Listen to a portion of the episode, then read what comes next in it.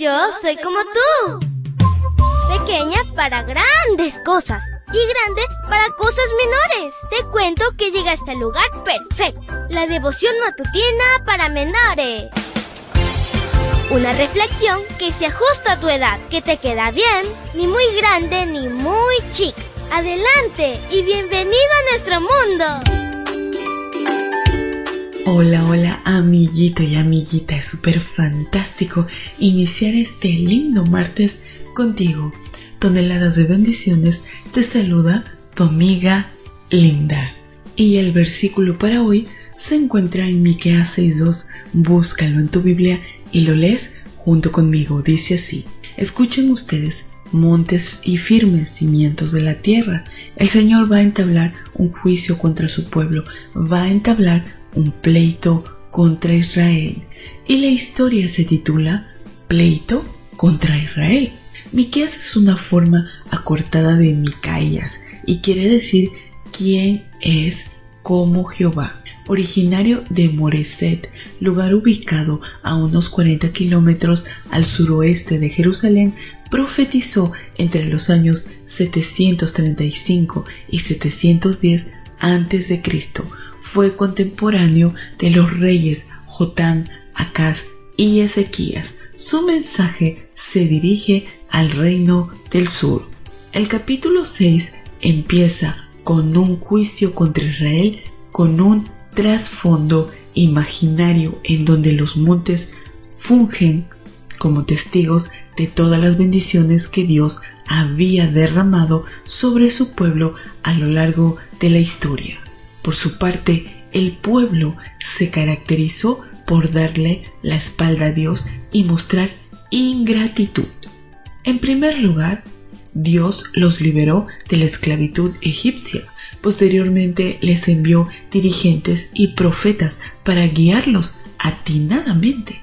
Por último, el profeta destaca cómo intervino el Señor para librarlos de las acechanzas de los enemigos y pone como ejemplo a Balac, que deseaba perjudicarlos, por lo cual contrató a Balaán. Sin embargo, cada vez que Balaán habló fue para bendecirlos. En concreto, Dios desea que recordemos la historia. Al mirar cómo se ha manifestado en el pasado, vamos a tener confianza de que independientemente del presente, Dios sigue al control. Al filósofo español Jorge Santayana se le atribuye la frase aquellos que no pueden recordar el pasado están condenados a repetirlo. Si Israel hubiera sido consciente del poder de Dios mediante los hechos históricos, no hubiera incurrido en la idolatría, como malamente se volvió costumbre. Entonces el pueblo, en su afán por defenderse, les presentó a Dios sus argumentos. Según ellos, así estaban en buenos términos con el Señor. Sacrificios de becerro de un año, mil carneros, ríos de aceite y ofrecer al hijo mayor. Si te das cuenta, cada vez el elemento que presentan como argumento es de mayor valor. Pero estaban equivocados.